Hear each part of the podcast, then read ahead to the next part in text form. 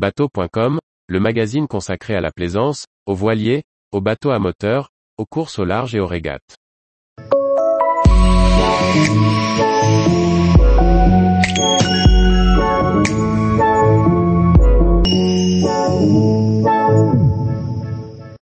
Régatier et marin, Nicolas se lance dans le matelotage à 24 ans.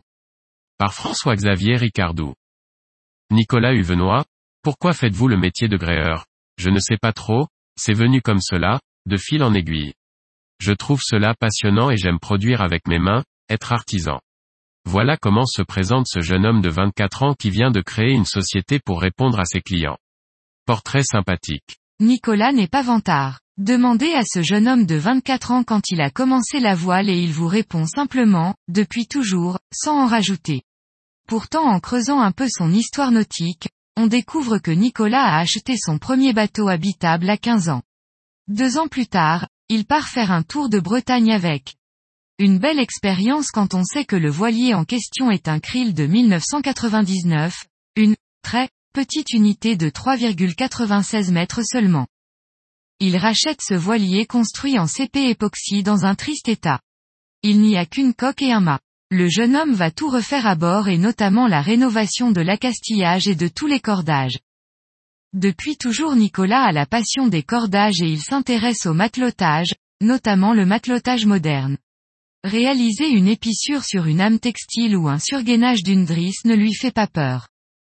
Fort d'un BTS commercial option nautisme réalisé en alternance entre son école à Granville et un chipchandler au Havre, il décide du haut de ses 24 ans à se lancer comme gréeur.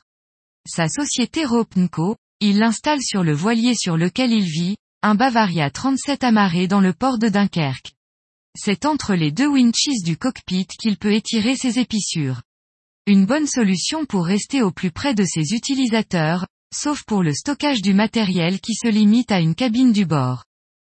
Ses clients, il les trouve principalement par le bouche à oreille.